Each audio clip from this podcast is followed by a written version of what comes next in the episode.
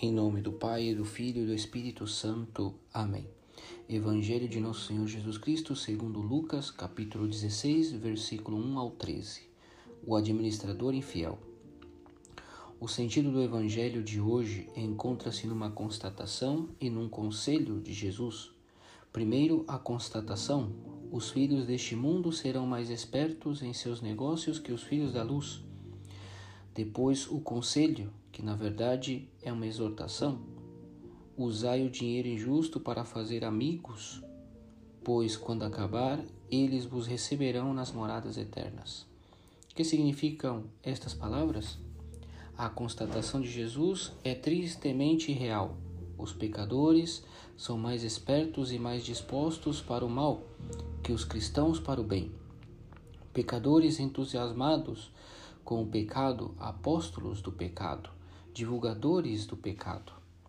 Cristãos sem entusiasmo pelo Evangelho, sem ânimo para a virtude, sem criatividade para crescer no caminho de Deus. Pecadores motivados, cristãos cansados e preguiçosos.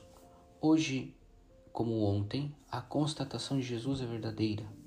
Olhemos uns para os outros que, dominicalmente, se reúnem para escutar a palavra e nutrir-se do corpo do Senhor. Somos dignos da Eucaristia? Seremos testemunhas entusiasmadas e convictas daquele que aqui escutamos, daquele por quem aqui somos alimentados? Da constatação triste de Cristo, brota sua exortação grave. Usai o dinheiro injusto para fazer amigos, pois quando acabar, eles vos receberão nas moradas eternas.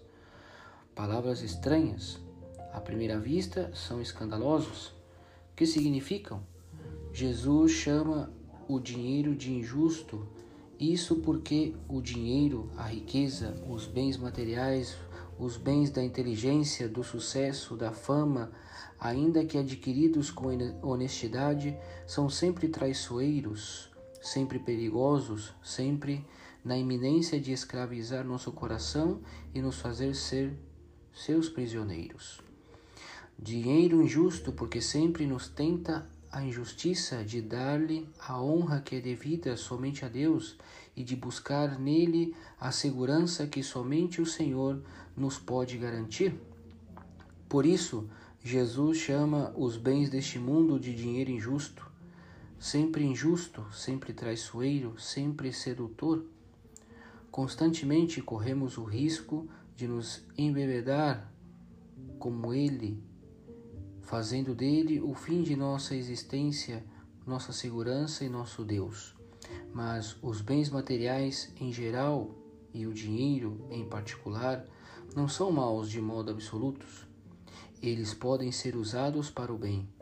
Por isso Jesus nos exorta a fazer amigos com eles. Fazemos amigos com os nossos bens materiais ou espirituais quando nos os colocamos não somente ao nosso serviço, mas também ao serviço do crescimento dos irmãos, sobretudo dos mais necessitados. Aí o dinheiro se torna motivo de libertação, de alegria, de vida para os outros. Aí então tornamos-nos amigos dos pobres que nos receberão de braços abertos na casa do Pai. Bendito dinheiro que, quando nos faz amigos dos pobres e por meio deles amigos de Deus que o diga os cristãos que foram ricos e se fizeram amigos de Deus porque foram amigos dos pobres. Que o digam Santa Brígida da Suécia, Santo Henrique da Baviera, São Luís de França, os santos Isabel e Estevão, reis da Hungria, Santa Isabel de Portugal e tantos outros que souberam colocar seus bens ao serviço de Deus e dos irmãos. Uma coisa é certa: é impossível ser amigo de Deus não sendo amigo dos pobres. Sobre isso, o Senhor nos adverte duramente na primeira leitura de hoje.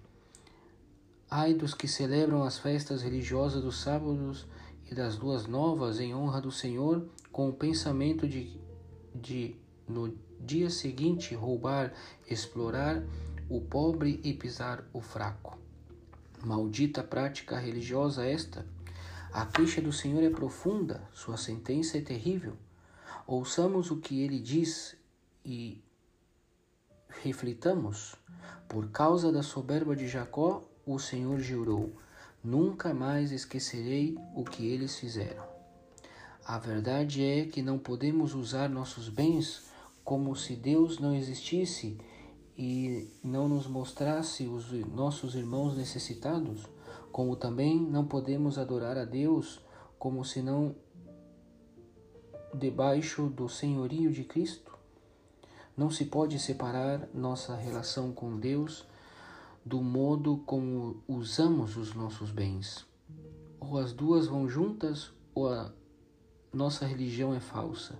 Por isso, perguntemo-nos hoje: como uso os bens materiais? Como uso meus talentos? Como uso minha inteligência? Somente para mim? Ou sei colocar-me ao serviço, fazendo da minha vida uma partilha, tornando outros felizes em nome de Deus, honrado?